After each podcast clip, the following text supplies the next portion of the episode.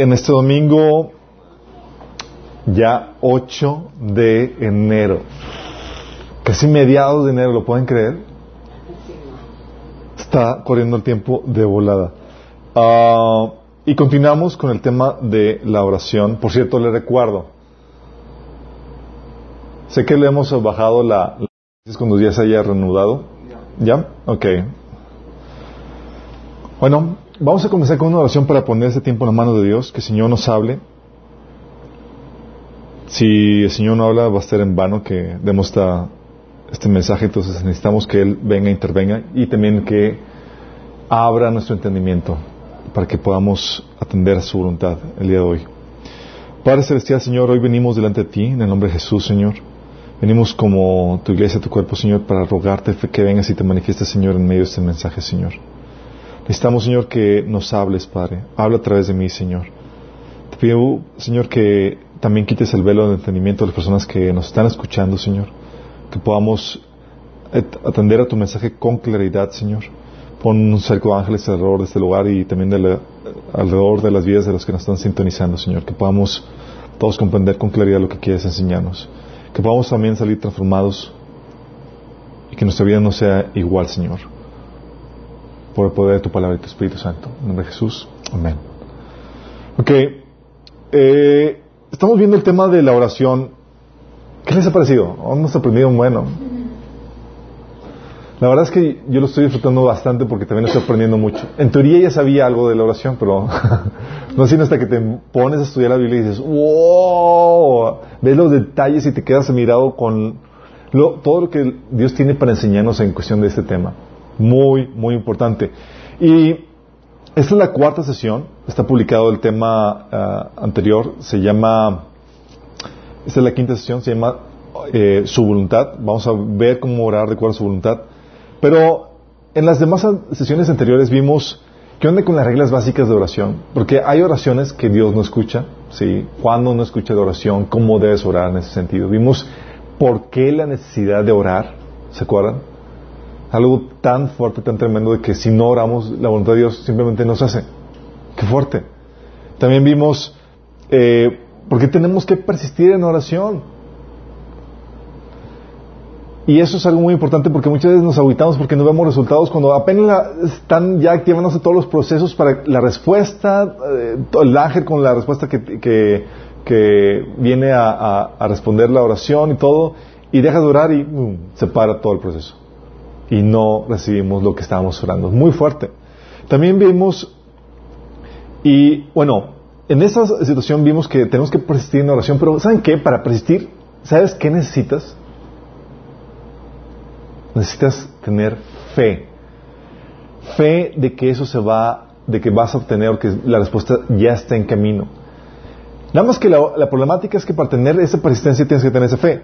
Pero para tener esa fe, ¿sabes qué se requiere?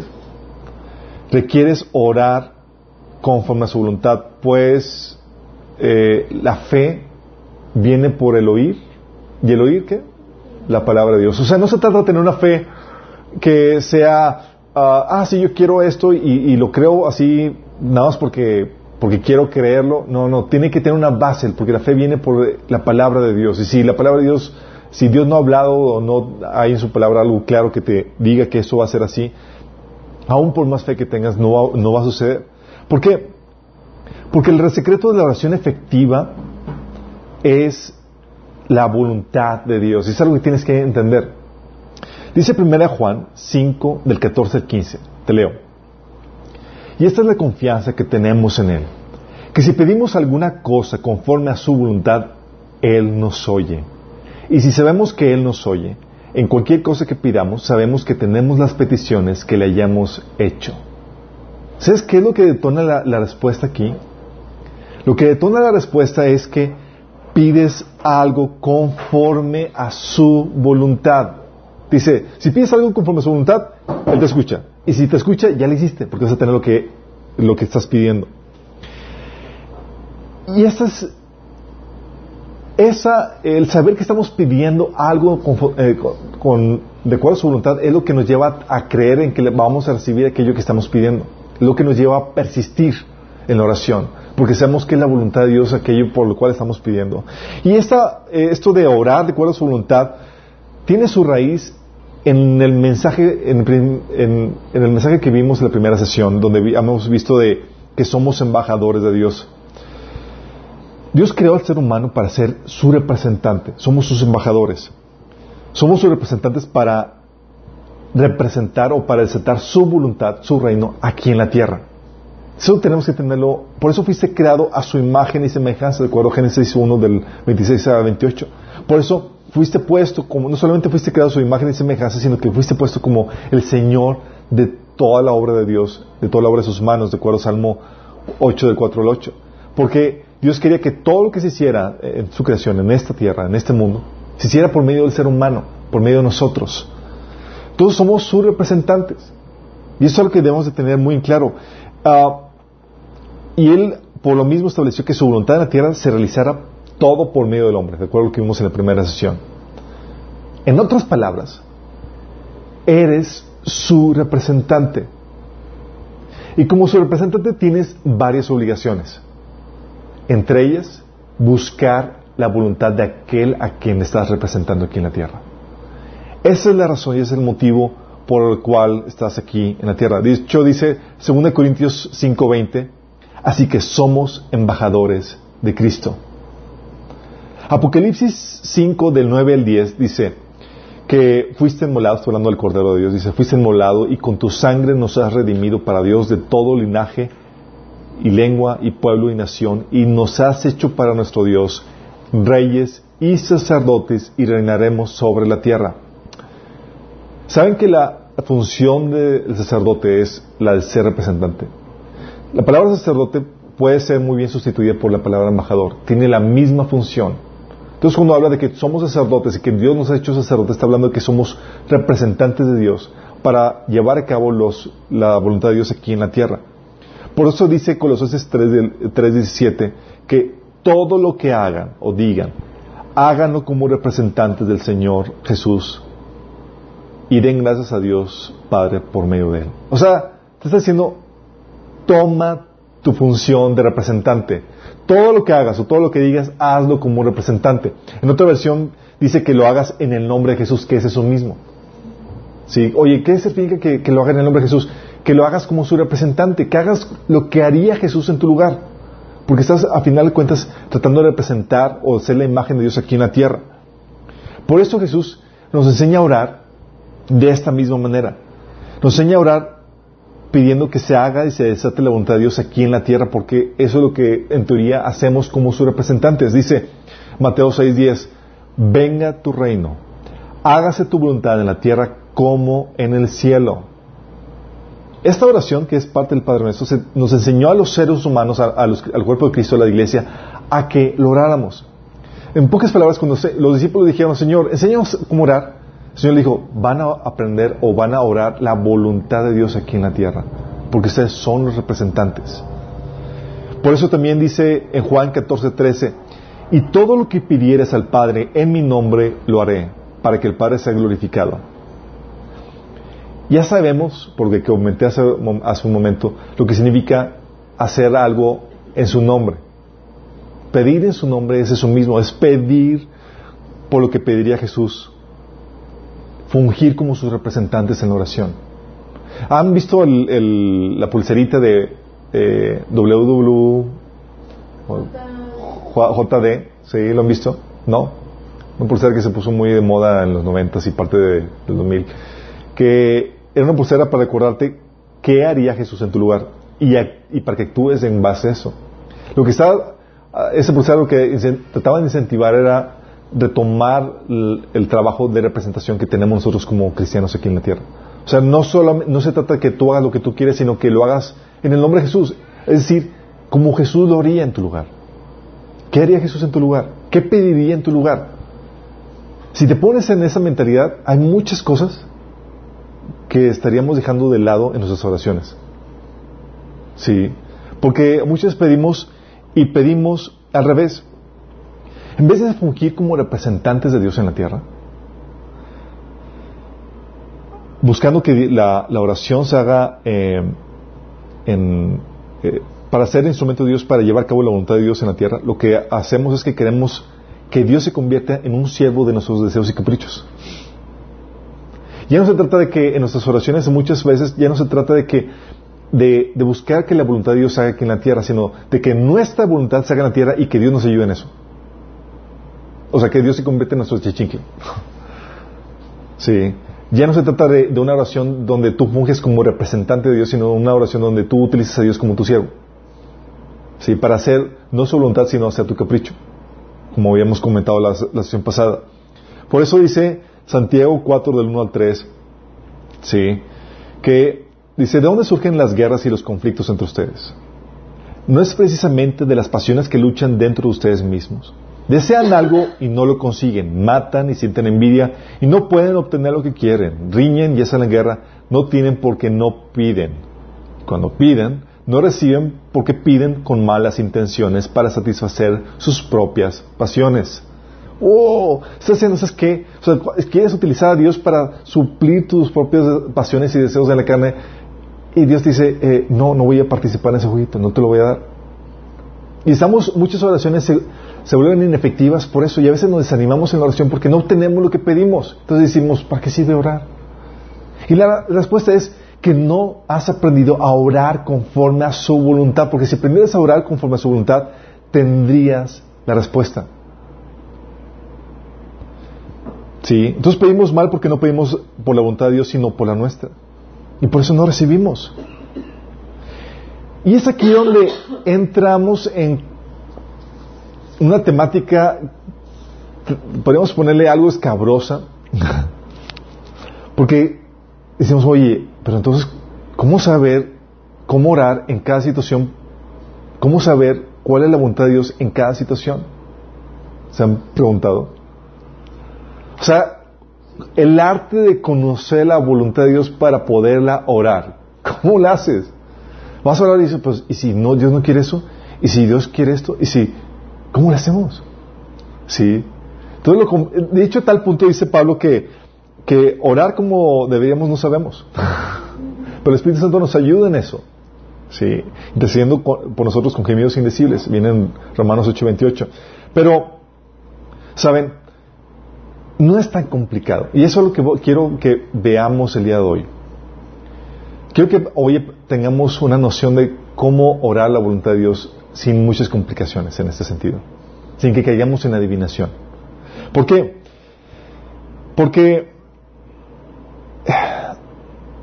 Hoy en día seguimos siendo como los discípulos que se acercaron a Jesús y no sabemos cómo orar. Los discípulos tuvieron la ventaja de que preguntaron, Señor, enséñanos a orar.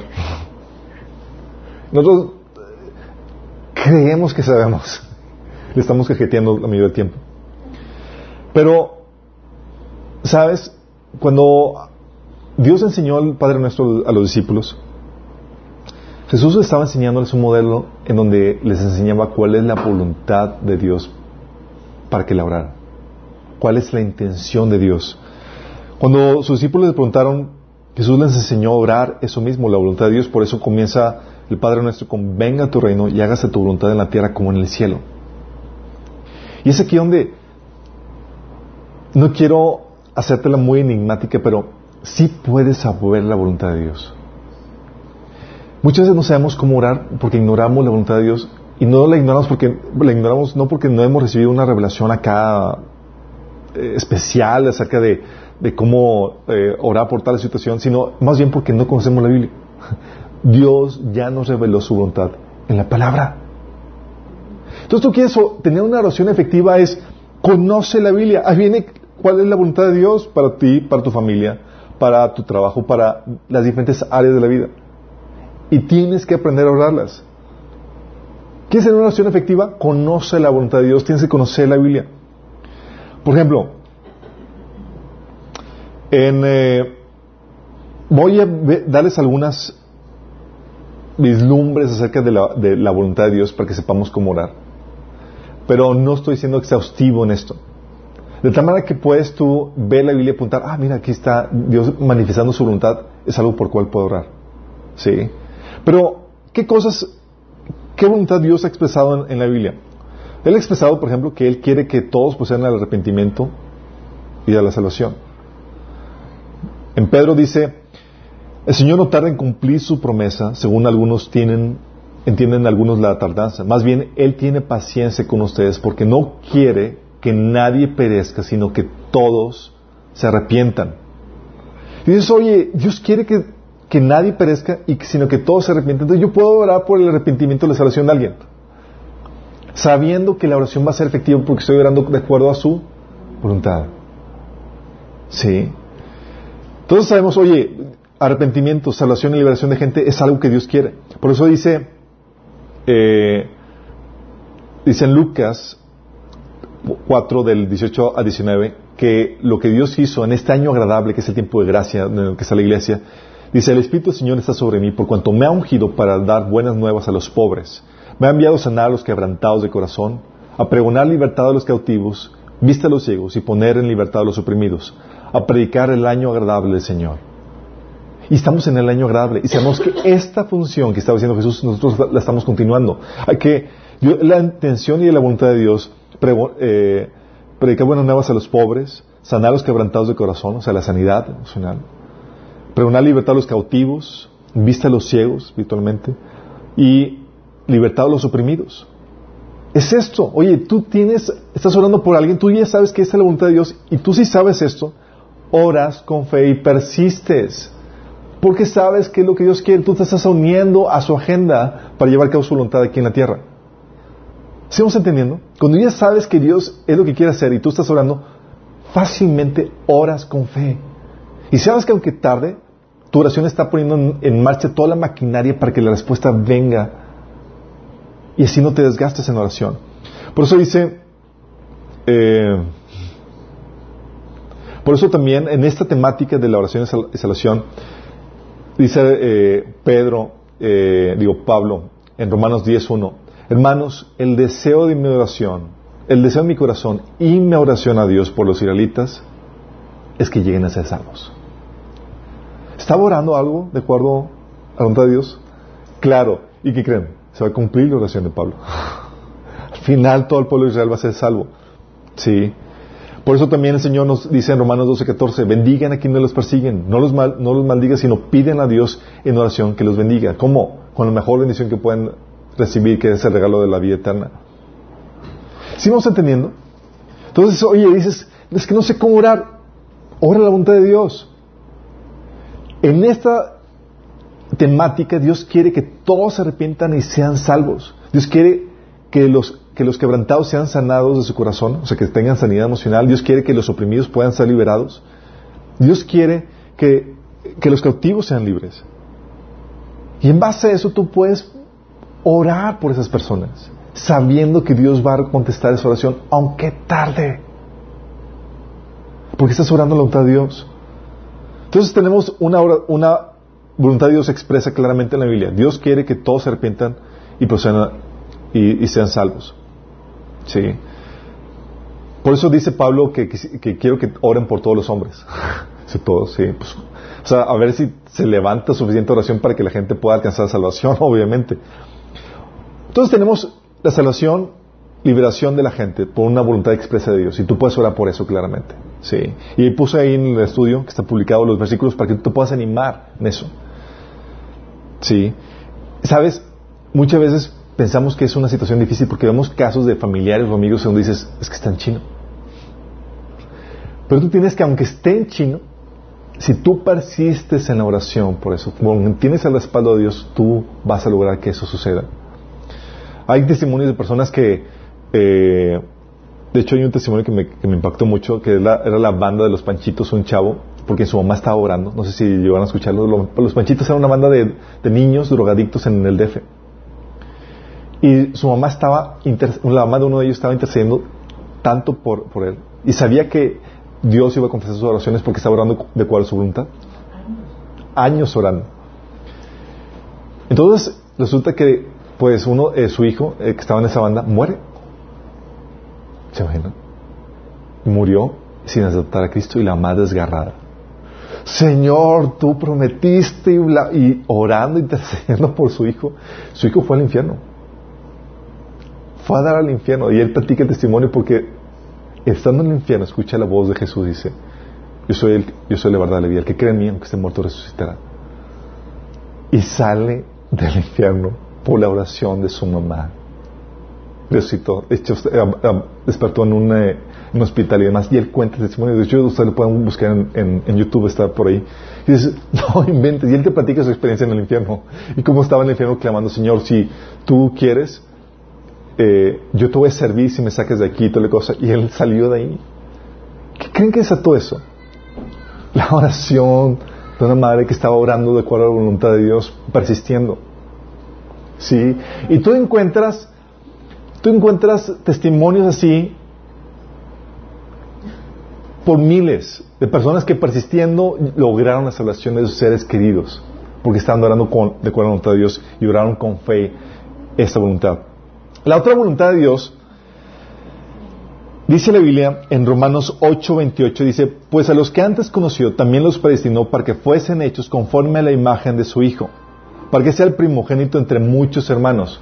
¿Sabes qué está expresando la voluntad de Dios? El propósito de Dios es justificarte, es salvarte, pero no solamente justificarte, sino también hacerte, llevarte a que sea, alcances la, a que sea formado la imagen de Jesús en ti.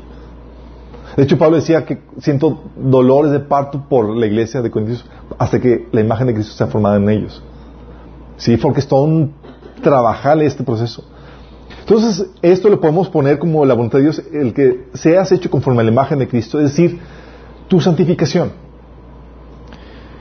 ¿Y sabes cómo empieza orando el Padre nuestro? La oración que Jesús enseñó a los discípulos. ¿Cómo empieza?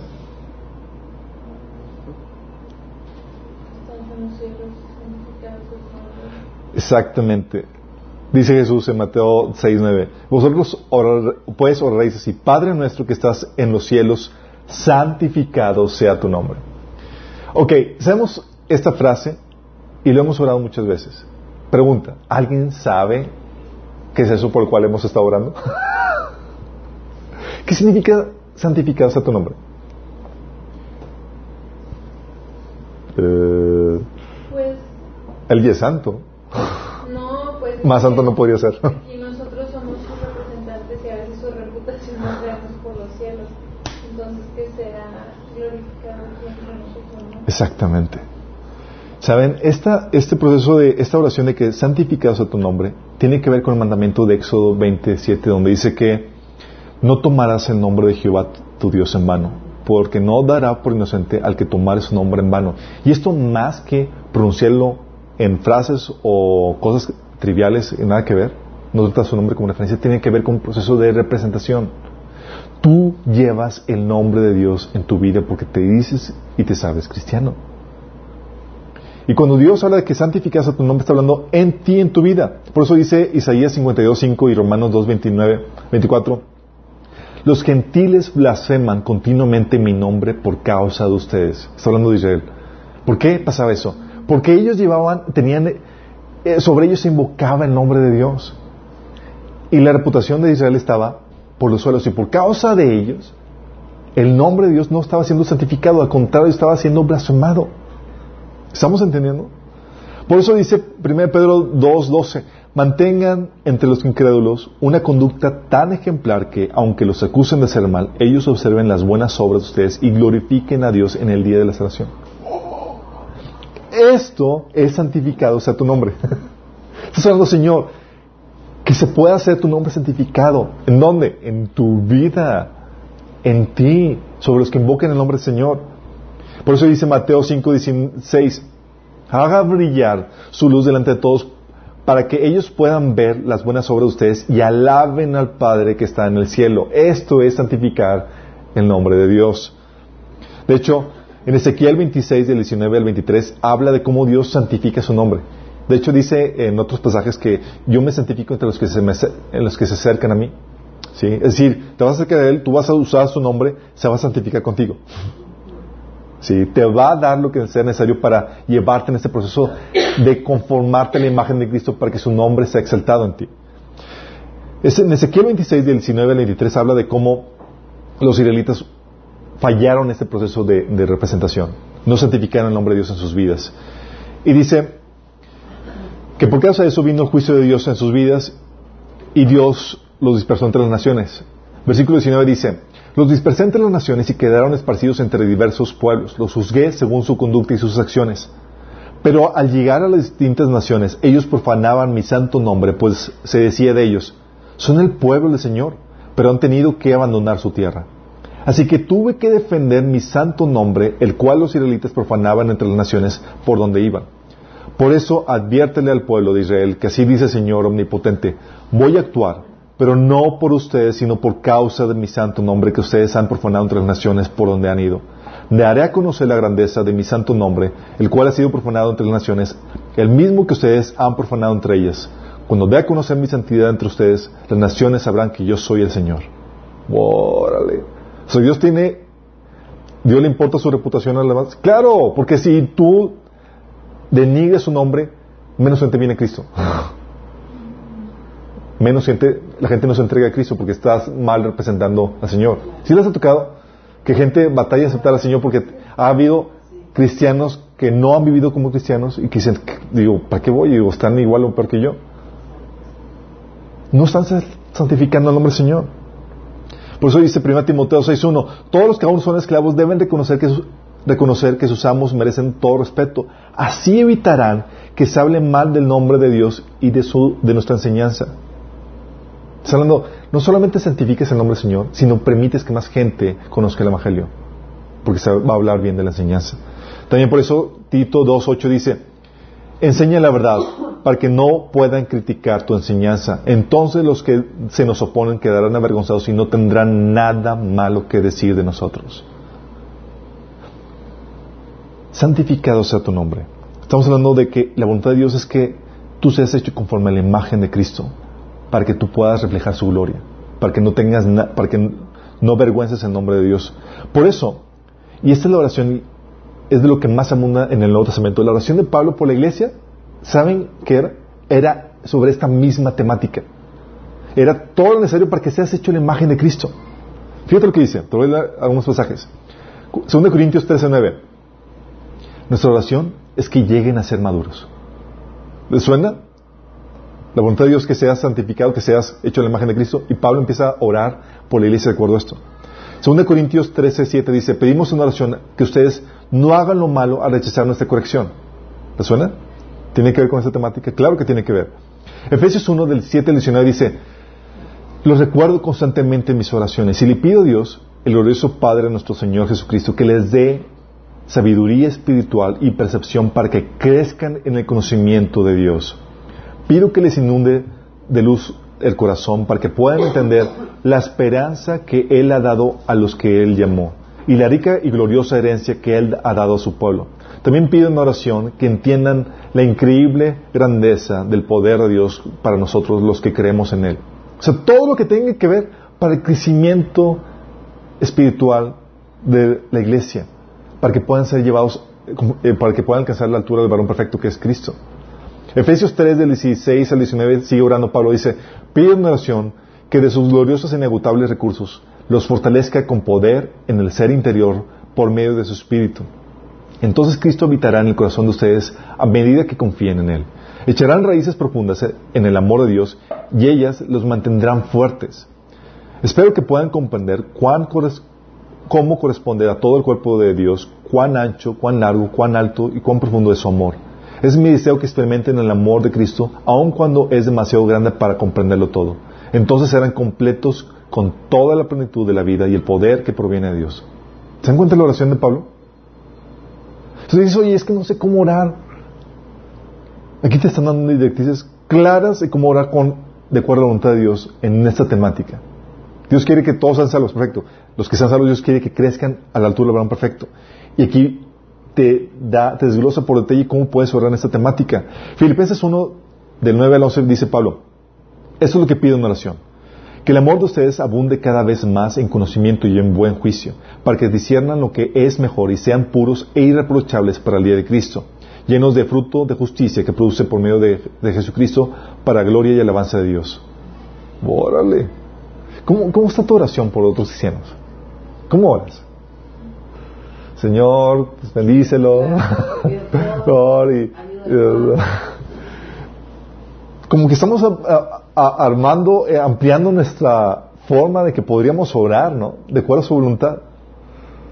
Oye, ¿te imaginas cómo serían esos cristianos que, conocemos o esos hermanos que tenemos que, si experimentaran la plenitud del amor de Dios, oh, estarían súper consagrados? ¿O cómo sería si pudieran tener ese conocimiento, esa revelación, para que puedan vivir la voluntad de Dios en todas las áreas de su vida?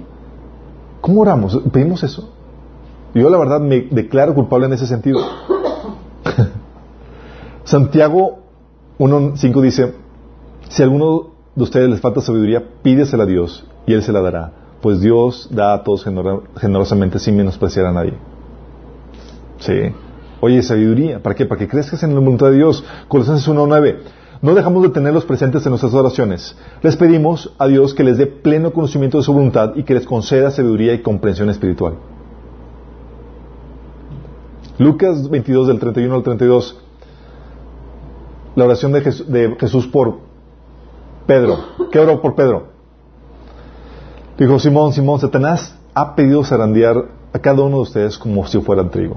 Pero yo he rogado en oración por ti, Simón, para que tu fe no falle. De modo que cuando te arrepientas y vuelvas a mí, fortalezcas a tus hermanos. ¡Qué fuerte! ¿Cómo has orado tú por los cristianos? ¿Ves ahí que están tambaleándose en la fe? ¿Tú oras para que su fe no falle?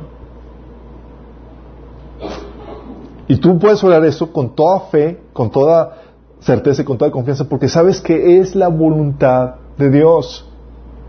Judas 1.24 termina con esta oración. Dice, y que toda la gloria sea para Dios, quien es poderoso para evitar que caigan y puede y para llevarlos sin mancha con gran alegría a su gloriosa presencia. Vaya forma de terminar con esta oración, Judas. Entonces tienes, ya vimos que una oración es por la salvación de la gente, que implica liberación, sanidad, restauración y todo eso. Y otra oración es por el crecimiento del cuerpo, en la voluntad de Dios. Ya vimos ejemplos de cómo obraba Pablo en cuanto a eso. Pero Dios no nos deja solamente con eso. También nos da otra temática. Orar por las buenas obras que Él preparó de antemano para nosotros. ¿Sí? Dice Efesios 2.10, porque somos hechura suya, creados en Cristo Jesús para buenas obras, las cuales Dios preparó de antemano para que anduviésemos en ellas. Aquí tiene que ver, esta temática de oraciones tiene que ver con todo el fruto que debemos de producir para Cristo. Todas las obras que tenemos que hacer, todo el trabajo que tenemos que hacer para Dios. Dice 1 Timoteo 6, del 18 a 19. Fíjate lo que dice a los ricos. Le dice, diles que hagan bien y que sean ricos en buenas obras, dadivosos, generosos, atesorando para sí un buen fundamento para lo porvenir, que echen mano de la vida eterna. Muchas veces nosotros oramos, pero como dice Santiago, con la motivación incorrecta, Señor, espérame, dame esto porque queremos comodidades para nosotros, o para presumir, o para nuestra vanagloria. Y aquí Pablo está diciendo, ¿sabes qué? Tú puedes orar provisión, puedes orar para que seas, puedas ser rico en qué? En buenas obras. ¿Cuántas cosas no te gustaría hacer para Dios que se han, que se han bloqueado? Hoy quisiera hacer esto, aquello.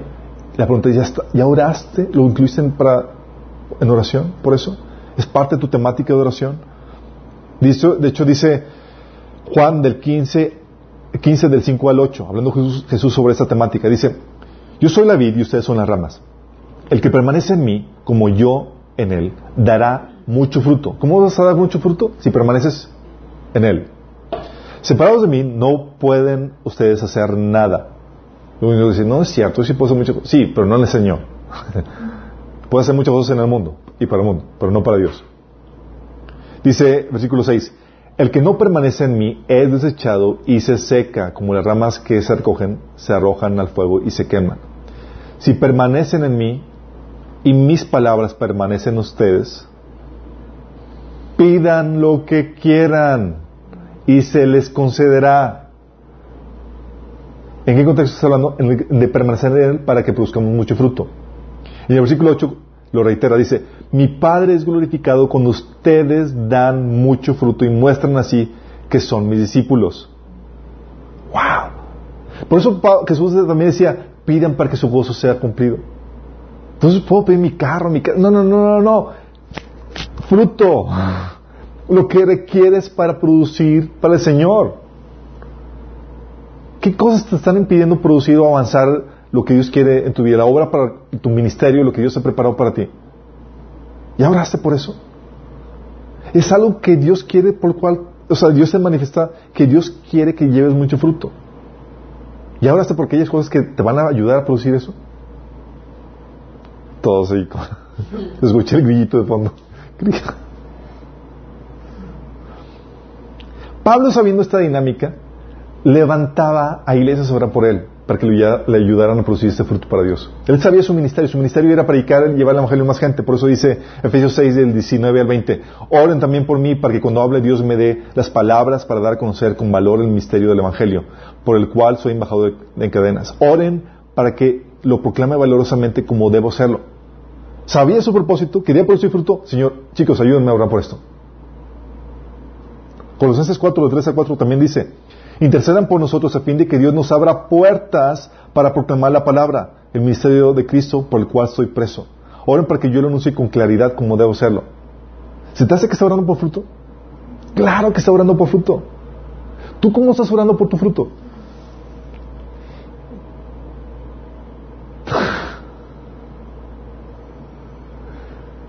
¿Sabes? Algo que el Señor me estaba enseñando es que un ministerio para que pueda crecer sólidamente, no eh, con un fundamento sólido, tiene que tener una buena, buena cobertura de oración. Porque si Dios llevara a crecerlo de forma así espontánea y, cosas que pueden suceder, obviamente, pero si no hay una buena cobertura de oración, puede enseñarte que no necesita la oración para crecimiento. Y si algo que hemos estado fallando mucho es en oración, curiosamente. No, no oramos ni por nosotros, ni sabemos cómo orar de acuerdo a la voluntad de Dios. Ahorita estamos aprendiendo quién con eso. Y no oramos por el fruto. Y luego nos asombramos de que es que estamos produciendo muy poco, muy poco fruto. ¿Tú crees que producir fruto para el Señor no hay oposición espiritual? ¿Tú crees que no necesitas orarlo? Claro que necesitas orarlo. Colosenses 1 Corintios 7, 35 dice, Pablo manifestando la voluntad de Dios, mi deseo es que hagan todo lo que les ayude a servir al Señor con la menos cantidad de distracciones posibles. O sea, tú puedes orar al Señor. Es que esto me está tomando mucho tiempo, listo. Servirte. O sea, tú puedes orar por eso. O Efesios 6:20 dice, pidan oración que yo siga hablando de Él con valentía como debo hacerlo. Pablo orando todavía para que le ayuden a producir fruto. De hecho, en Filipenses 1:25, Pablo habla de la problemática que estaba teniendo con respecto a si partir con el Señor o quedarse. ¿Y sabes cuál fue su criterio? El fruto. Dice, estoy dividido entre dos deseos. Quisiera partir y estar con Cristo, lo cual es, sería mucho mejor para mí. Pero por el bien de ustedes, es mejor que siga viviendo. ¿Sabes? Hay muchas personas que están enfermas y demás y no saben cómo orar. Si sabes cuál es el fruto, si sabes lo que tienes que hacer todavía, tú puedes orar, Señor, dame vida. Porque hay cosas que tengo que terminar. Y tú estás orando conforme a la voluntad de Dios, porque sabes qué cosas que tienes que hacer. Dice Pablo, pero por bien de ustedes es mejor que siga viviendo. Al estar consciente de esto, estoy convencido de que seguiré con vida para continuar ayudándolos a todos ustedes a crecer y experimentar la alegría de su fe. ¡Qué fuerte! ¡Qué fuerte! Entonces, ok, vamos viendo las diferentes temáticas de oración. Tienes salvación, tienes santificación, que se has hecho conforme a la imagen de Cristo, y tienes fruto, que no solamente los santificados se queden santificados, sino que produzcan fruto. sí. Hay otras temáticas que también tú puedes ver en esto, que es la provisión. Orar por provisión. Dios quiere orar por provisión, quiere que ores por provisión, por eso incluyeron en el Padre nuestro, Mateo 6, 11, el pan nuestro de cada día, dándolo mañana. Hoy, Señor, sin demoras, por favor. Sí. Por eso también en 1 Timoteo 5, 5 habla de las viudas desamparadas. ¿Sabes qué habla de las viudas desamparadas? Que la necesidad económica los lleva a orar. Dice, la viuda desamparada, como ha quedado sola, pone su esperanza en Dios y persevera noche y día en sus oraciones y súplicas. Claro, la oración, la necesidad de provisión te lleva a orar. La pregunta aquí es, ¿Necesitas dinero? que todo esto. Bueno, necesitamos recursos económicos, necesitamos provisión no solamente para nuestro sustento, sino también para llevar a cabo la obra de Dios. Y ya muchas veces ni siquiera hemos orado por eso. Señor, provee para esto. Quiero ser rico en buenas obras. Quiero, quiero hacer esto, bendecirlo. ¿Sí? Tú puedes, y sabiendo que estás orando conforme a la voluntad de Dios. Tú ves Mateo 14, 19 cuando Jesús tomó los pescados y orando, dando gracias a Dios, los multiplicó y dices, provisión, claro, provisión. Entonces, ¿cuánto vamos? Digamos, salvación, eh, santificación, fruto, provisión y otro temática que, Dios, que la Biblia enseña, que es la voluntad de Dios porque, por la que oremos es la de protección. Protección. Mateo 6:13. No permitas que seamos a la tentación, sino rescátanos del maligno. ¿Cómo está tu oración por protección? Muchos, como no ven en la guerra espiritual y todo el ambiente espiritual que está sucediendo, pasan de largo esa temática y no oran por esto. Pero no solamente dice Jesús nos enseña a orar por la protección, sino también nos, en Mateo 26, 41 dice, Velen y oren para que no cedan ante la tentación, porque el espíritu está dispuesto, pero el cuerpo es débil. Pregunta, ¿quién es el que lleva a cabo la tentación? Satanás. ¿Eso qué, Señor? Líbrame de lo que el maligno puede hacer y cuando venga a tentar, no permitas que caiga. Sí, que tu nombre sea santificado en mí. Romanos 15 del 30 al 31, fíjate lo que dice Pablo. Les ruego, hermanos, por nuestro Señor Jesucristo y por el amor del Espíritu, que se unan conmigo en esta lucha y oren a Dios por mí. ¿Para qué? Pídanle que me libre de caer en manos de los incrédulos que están en Judea y que los hermanos de Jerusalén reciban a bien la ayuda que les llevo. O sea, por protección. O sea, que me guarden. ¿Qué dicen? De los incrédulos que están en Judea. Según Tesalonicenses 3, del 1 al 3, Pablo dice, oren además para que seamos librados de personas perversas y malvadas, porque no todos tienen fe. Pero el Señor es fiel y Él fortalecerá y los protegerá del maligno. ¿Por qué está pidiendo oración? Protección. Según de Corintios 1 del 10 al 11 dice, efectivamente Él nos rescató del peligro mortal y volverá a hacerlo de nuevo Hemos depositado nuestra confianza en Dios y Él seguirá rescatándonos. Y ustedes nos están ayudando a orar por nosotros. O sea, está diciendo, chicos? Si ustedes no estuvieran orando, no la libraríamos. Protección. Entonces mucha gente dará gracias a Dios por, por, porque Dios contestó bondadosamente tantas oraciones por nuestra seguridad. Wow. Filipenses 1.19 dice, porque sé que vuestra oración y la suministración del Espíritu de, de Jesucristo, esto resultará en mi liberación cuando estaba cautivo. Y es algo que tenemos que entender. Estamos en una lucha espiritual y tú tienes que orar por protección. Por tu familia, tu persona, las personas que están enseñándote la, palabra, la iglesia, por la gente a tu alrededor. Tienes que orar por eso. Hay un enemigo que está suelto y que quiere nuestro daño y tú tienes que orar por eso. Así como Jesús nos enseñó y Pablo solicitó, y por eso era efectivo en eso. El enemigo muchas veces no pudo hacerle nada gracias a que había gente que estaba resguardándolo, resguardándolo en oración. Y muchas veces Dios no permite que todo avances en tu vida porque no tienes suficiente cobertura en oración. Porque sabes que si avanzas y demás, no hay suficiente oración para que puedas tener la protección que requieres en la siguiente etapa en tu vida. Qué fuerte, ¿no? Por eso, chicos, necesitas apoyo en oración y, levantar esto. La otra temática que Dios revela, por la cual, que es su voluntad, es pedir por misericordia.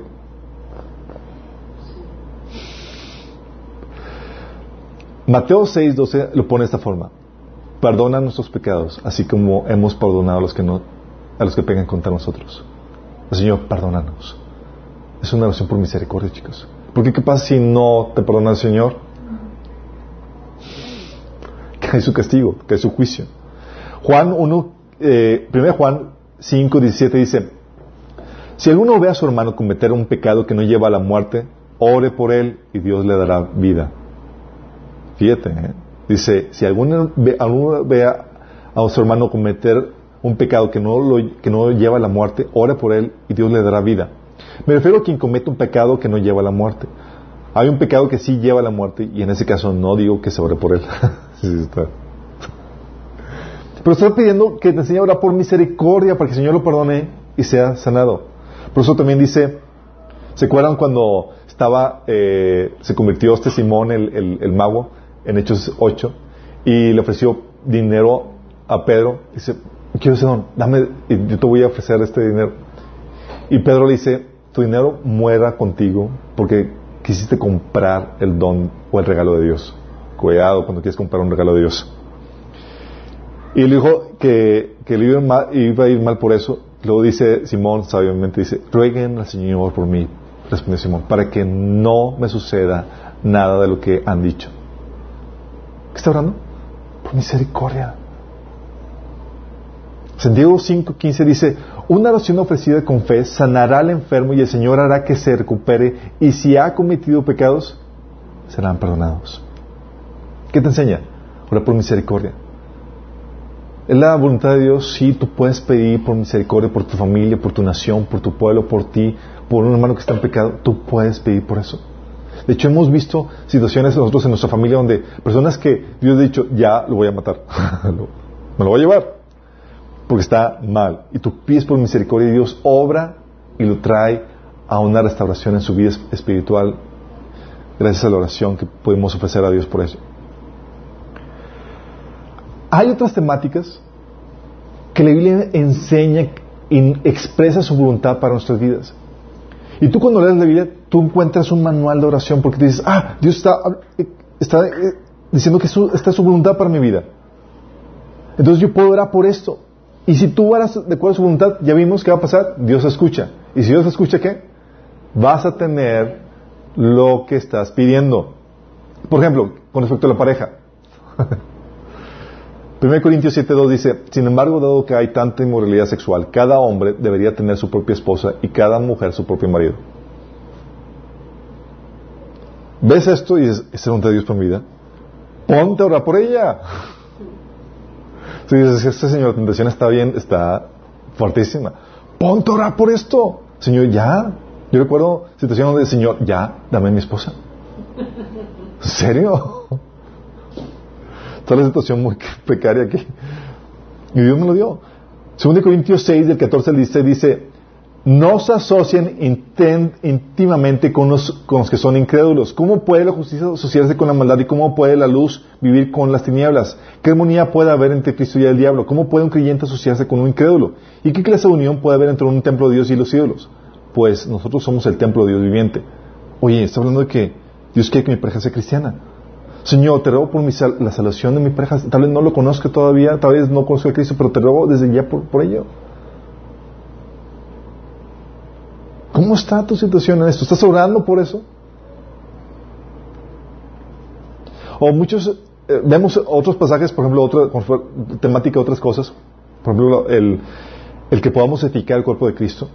Dice 1 Corintios 14, 12 ya que están tan deseosos de tener las capacidades especiales que da el Espíritu, procuren las que fortalecen a toda la iglesia. O sea, te está diciendo, Señor, que quiere que, que tú puedas certificar a la iglesia con los dones, con lo que el Señor te ha dado. Y es, Señor, dame el don, dame lo que, algo con lo cual puedo edificar la iglesia. Tú puedes orar con respecto a eso y sabes que estás orando de acuerdo a la voluntad de Dios y sabes que vas a tener lo que estás pidiendo. Es cierto, hay situaciones en las cuales, muy particulares, que no conocemos la voluntad de Dios. Hay situaciones que no conocemos. ¿Qué hacemos ahí?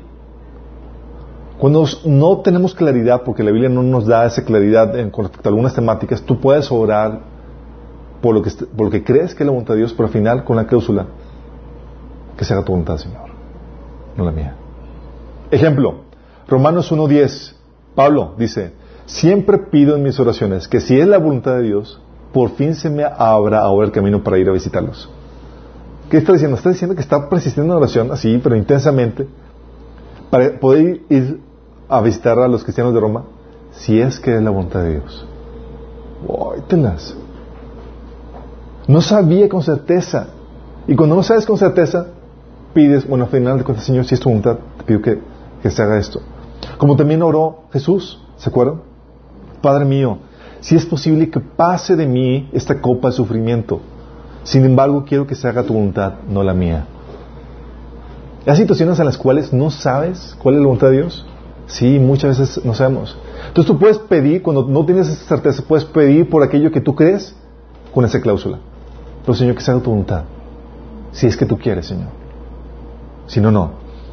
Romanos 8:26, por eso también mencionas que solamente puedes poner esa cláusula de Señor, que se haga tu voluntad, no la mía, sino también puedes orar en lenguas, orar en el Espíritu, que es orar en lenguas. Dice además, el Espíritu nos ayuda en nuestra debilidad. Por ejemplo, nosotros no sabemos qué quiere Dios que le pidamos en oración, pero el Espíritu ora por nosotros con gemidos que no pueden expresarse con palabras. Hasta con gemidos, imagínense.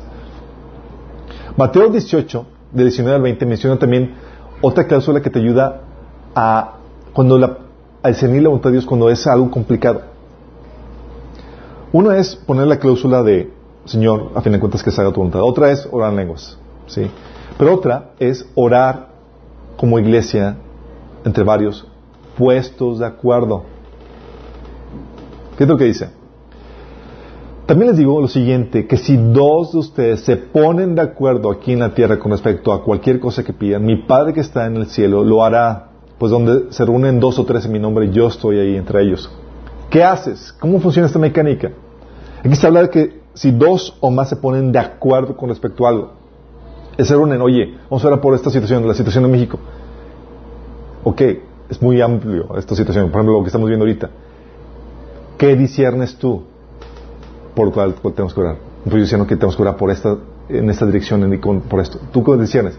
Ah, pues creo que sí, va por allá, yo también siento lo mismo, yo también siento lo mismo. ¿Ah, sí? ¿Todos estamos de acuerdo? Entonces vamos a orar por eso. Porque ya hubo testimonio de dos o tres que están, sintieron que es la dirección del Señor orar por eso, están de, puestos de acuerdo por, eso, por esa situación. Si, te das cuenta, está hablando de que se ponen de acuerdo, no está hablando de que, ah, voy a orar por esto y ustedes me acompañan. Está hablando de, hay una plática para ver y tratar de discernir la voluntad de Dios en esa situación. ¿Qué sientes? Oye, eh, quiero orar por, por, un familiar que esté pasando por esto. Eh, ¿Y qué decían? Que debemos orar por él, no por esto. No es que yo no creo que debemos orar por esto. Yo creo que hay que orar por esto. Hasta que te pones de acuerdo, eso te lleva a concluir la voluntad de Dios y orarla. ¿Sí estamos de acuerdo?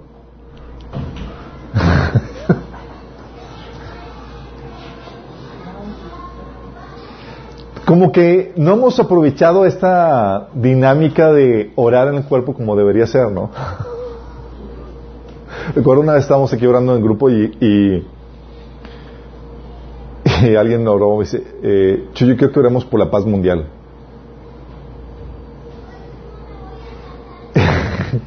yo no tuve las agallas suficientes para decirle, eh, no, no es algo que es ahorita la voluntad de Dios, esa paz mundial. O sea, no, vamos a pedir por la paz en una región o por la paz mundial no va a venir hasta que venga Cristo. Sí. Pero es esa situación, esa dinámica donde tienes que ponerte de acuerdo sobre ese asunto para poder discernir la voluntad de Dios. Y con base bíblica con eso. Sí.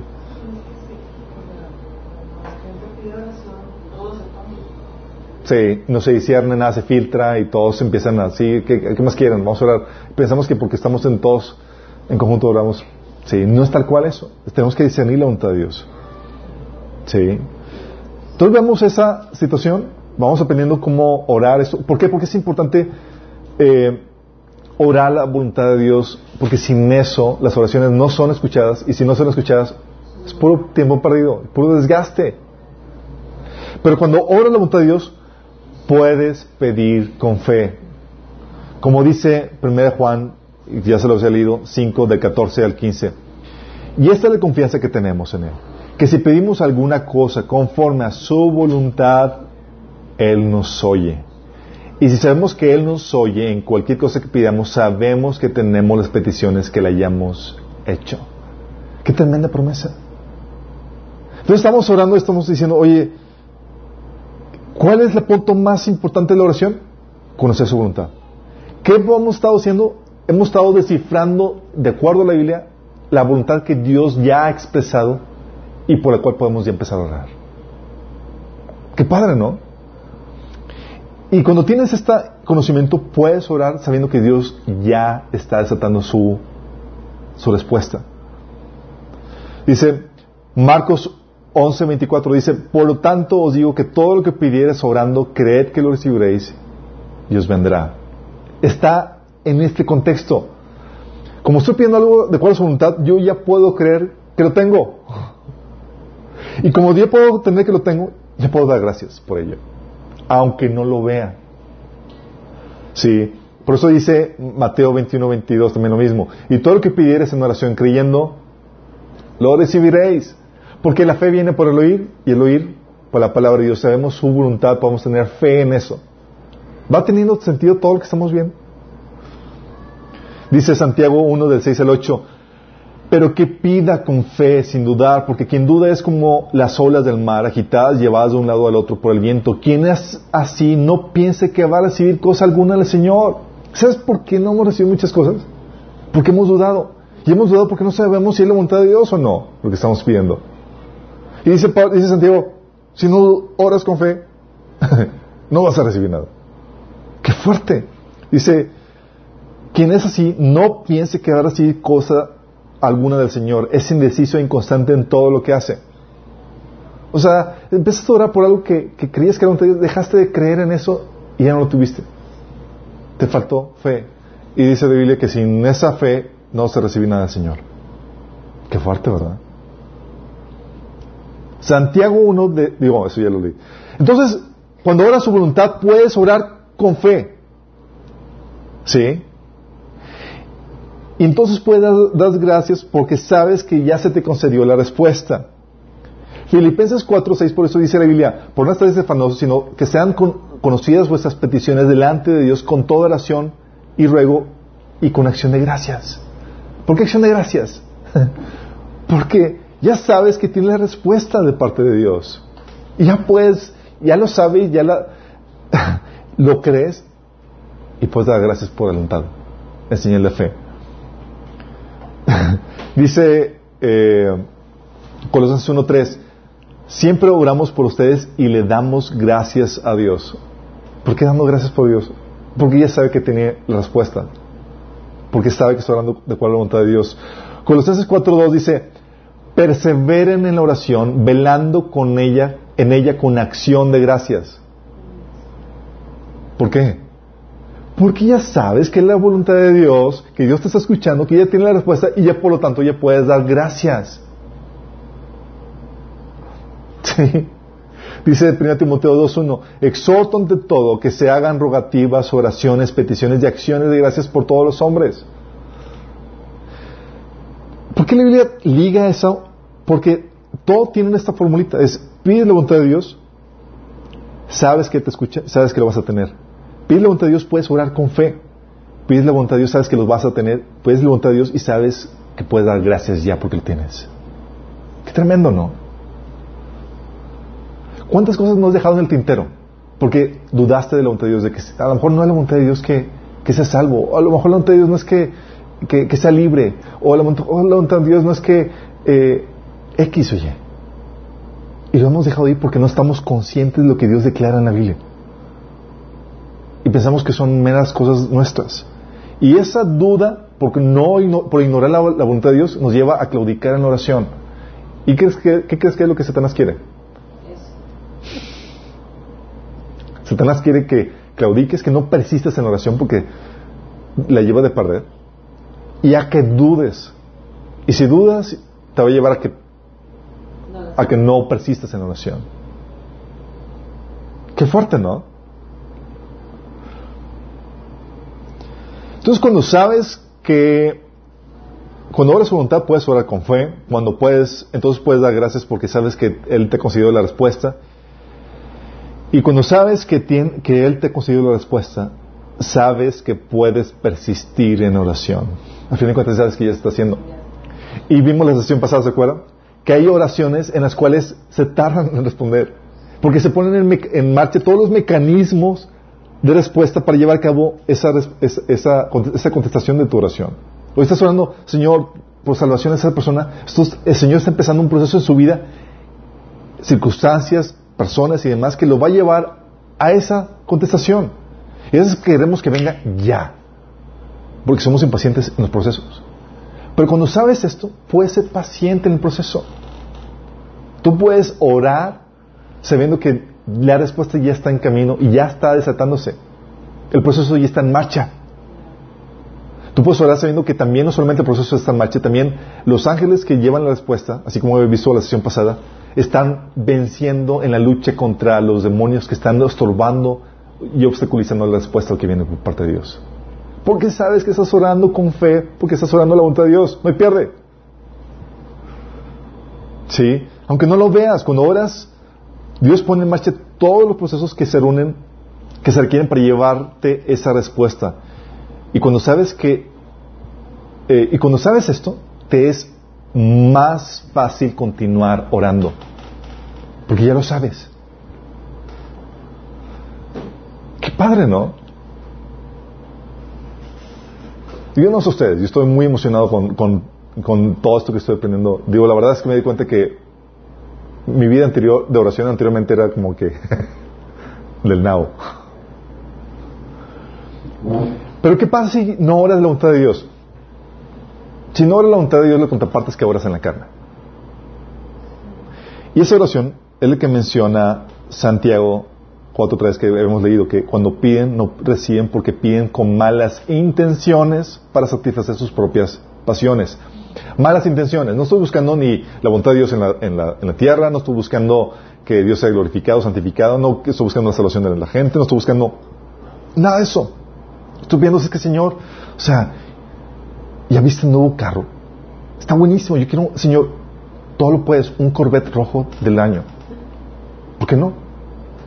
De hecho, voy a juntarme con unos hermanos para que se pongan de acuerdo conmigo. Y vamos a orar por eso. Y le dice que si dos o más ponemos de acuerdo, vamos a tener lo que, lo que, lo que pido. ¡Wow! Yo tengo la fórmula para eso. ¿Por qué Dios no pediría por un Corvette rojo de último año? Así como yo quiero. Un Audi. ¿Por qué no? Dice la Biblia, pues el mundo solo ofrece un intenso deseo por el placer físico, un deseo insaciable por lo que vemos oh, yo lo quiero tener, sí, ¿eso en qué va a ayudar a, extender el reino? Uh, no, pero pues mí me ayuda a voy a presumir con mis amigos. Va a ser testimonio de que Dios contestó mis oraciones. No, no, no, Dice, pues el mundo solo ofrece un deseo, un intenso deseo por el placer físico, o sea, las comodidades, un deseo insaciable por todo lo que vemos, o sea, todo lo que codiciamos de que ya viste el nuevo celular, el último, y el orgullo de nuestros logros y posesiones. Nada de eso proviene del Padre, sino que viene del mundo. ¿Saben? Es algo que ya les he dicho, a veces me ha dado, bueno, no a veces, muchas veces me ha dado coscorrones en mi vida. Yo oraba, Señor, prospera mi negocio y demás, y una vez salió mi verdadera motivación. ¿Y se acuerdan lo que dice Santiago? Dice, no reciben porque piden con malas, malas intenciones. Sí, Señor, prospérame para que, para que Él le boca a todos aquellos que dudaron de nosotros. ¿Really? ¿Es esa una buena motivación? Dice Señor, no, te voy a hundir más. Señor nos disciplina por amor hasta que aprendamos. Porque quiere enseñarnos a que oremos por su voluntad, no que oremos con malas intenciones para que no recibamos nada. Por eso no vemos resultados en nuestras oraciones porque pedimos mal. Oye, pedimos por nuestra vanagloria o cosas con las cuales podamos presumir antes que por la gloria de Dios. ¿Sí? Pedimos por nuestras comodidades antes que por nuestra santificación. Señor, sácame de esto. Señor, no, no me interesa tu comodidad, me interesa tu santificación. Esa es mi voluntad para tu vida, no tu comodidad. Tu comodidad y tu riqueza y tu provisión, tu riqueza y tus comodidades son añadidura. Sí. Y oramos por prosperidad antes que la extensión del reino. Oramos como el ejemplo que les puse, Señor, quiero un Corvette del año, rojo, bonito, acá. En vez de, Señor, te pido un vehículo con el que pueda, pueda transportarme y eficientar procesos y tener más tiempo para ti. O sea, presenta tu petición sabiamente, con una motivación sabia. Por eso, cuando te acercas a Dios en oración, la oración tiene un proceso santificador en ti. El Señor, tienes que estarte consciente de que el Señor ve tus intenciones. ¿Con qué motivación lo estás haciendo? Y tú ya sabes, de acuerdo a lo que leímos en Santiago, que si pides con malas motivaciones o no de acuerdo a su voluntad, así como que Señor, no te escucho, hijo, ¿qué? ¿Qué? ¿No te escucho? No vas a obtener lo que, lo que pides. Pero si sabes discernir la voluntad de Dios, la cual la Biblia nos da un amplio aspecto y espectro de Dios en cuanto a su voluntad para muchas áreas de nuestra vida, y tú las oras, sabes que, ah, sí, hijo, claro que sí. De hecho, qué bueno que te estás poniendo en sintonía con mi agenda. Por fin estás orando, estás ya de mi equipo. Vamos a trabajar con eso. Y te empieza a utilizar, tus oraciones empiezan a ser contestadas. Si es que persistes en ella, con fe y con acción de gracias. ¿Sí? Como que dan ganas de poner en práctica esto, ¿no? Por eso los invito el lunes. Vamos a retomarlo con mayor fuerza. Este año tenemos que comenzar con buen respaldo de oración por todo lo que queremos ser para Dios y por queremos orar. ¿Cuántas personas no hemos dejado en el tintero en oración? Porque hemos claudicado, porque no hemos tenido claramente la voluntad de Dios para ellas. Es que a lo mejor el Señor no quiere que sean libres. Es que a lo mejor no, pues a lo mejor, pues no. Dios no quiere que sean salvas o Dios no quiere que, que, que mucho fruto, o que estemos... No, tenemos que orar. Y la primera oración que uno debe tener, y es algo que invito a los que nos están sintonizando, es, la primera oración para que Dios te escuche, no solamente es que tengas que orar por su voluntad, sino una oración de reconciliación. Si tú no te has arrepentido, si tú no le has entregado tu vida a Cristo para hacer lo que Él te ordena en la Biblia, no tu tradición, no tu voluntad, no tus deseos, sino lo que Él te ordena en la Biblia. Si no has hecho eso, tienes que primero arrepentirte y entregarle tu vida a Cristo para que puedas, para que Él pueda escuchar tus oraciones. Porque una de las reglas de la oración es que tienes que orar puesto a cuentas con Dios. Y el Señor te ofrece perdón de pecados y vida eterna si estás dispuesto a hacer esta oración. Donde dice la Biblia que todo aquel que invoca el nombre del Señor será salvo. Invocarle significa pedirle la salvación. Si tú estás dispuesto a hacer esto, puedes hoy tomar esa decisión y entregarle tu vida a Cristo. Es una oración de arrepentimiento, de entrega. La oración es una expresión de un cambio interno que haces en tu corazón. Si quieres hacerlo, te quiero guiar en esta oración donde le dice, Señor Jesús, el día de hoy me arrepiento de mis pecados. Te pido que me perdones, que me salves. Y hoy te entrego mi vida para que hagas con ella lo que tú quieres. Yo te acepto como mi Señor y mi Salvador. Amén. Si hiciste esta oración genuinamente va a haber resultados. Primer resultado vas a empezar a leer la Biblia y vas a empezar a congregarte. Si no hay estos dos resultados básicos, ten por seguro, no te has arrepentido. Y esa oración fue para nada. Entonces, espero que haya un genuino arrepentimiento y que es fruto de, arrepentimiento. Nos estamos aquí. ¿Cómo estamos en esta oración? ¿Hemos estado orando con sabiduría, con entendimiento. No hemos estado así como las olas. O así porque no estamos conscientes de la de Dios. Hemos dejado que lo que vemos, las circunstancias que vemos, desanime nuestra fe porque no tenemos claramente la voluntad de Dios. Vamos a pedirle a Dios perdón por eso. Vamos a comprometernos a orar, persistir en oración porque Dios quiere y necesita gente como tú y como yo, que desatan su voluntad aquí en la tierra. Gente que conoce su voluntad, que tiene fe en que se va a hacer y que persiste en ella. Oramos. Padre Celestial, te pido que nos perdones, Señor, porque como individuos y como iglesia no hemos orado, Señor, como debe ser. No hemos persistido en la oración, Señor. No hemos conocido tu voluntad para orar conforme a ella. Señor, y no hemos orado con fe, Señor, sino que hemos claudicado. ¿Cuántas personas, Señor, no hemos dejado en el tintero, Señor? ¿Cuántas personas siguen oprimidas sin conocerte porque no hemos persistido en oración? Perdónanos, Señor. Que hoy nos comprometemos a levantar, Señor, el altar de oración. Queremos levantarlo de forma individual, Señor, pero también como iglesia. Para que podamos ver tu mano, Señor, tu obra y tu voluntad de extenderse aquí en la tierra, Señor. Como dice tu palabra, Señor, orando por todos los hombres, por personas que están en autoridad, Señor, y todo de acuerdo a tu voluntad. Ayúdanos, Señor, en este proceso. No permitas que caiga, sino que aquí en adelante, Señor, empiece un fuego que no pueda pararse, Señor, y que alcance más personas. Que Satanás tiemble, Señor. No porque seamos fuertes por nosotros mismos, sino porque en la oración, Señor, tú desatas tu obra maravillosa, Señor, aquí en la tierra. Y no hay ningún poder del enemigo que pueda pararla, Señor. Te damos gracias por ello, Señor. En nombre de Jesús. Amén. Los que nos sintonicen, nos vemos el próximo domingo, misma hora, mismo lugar.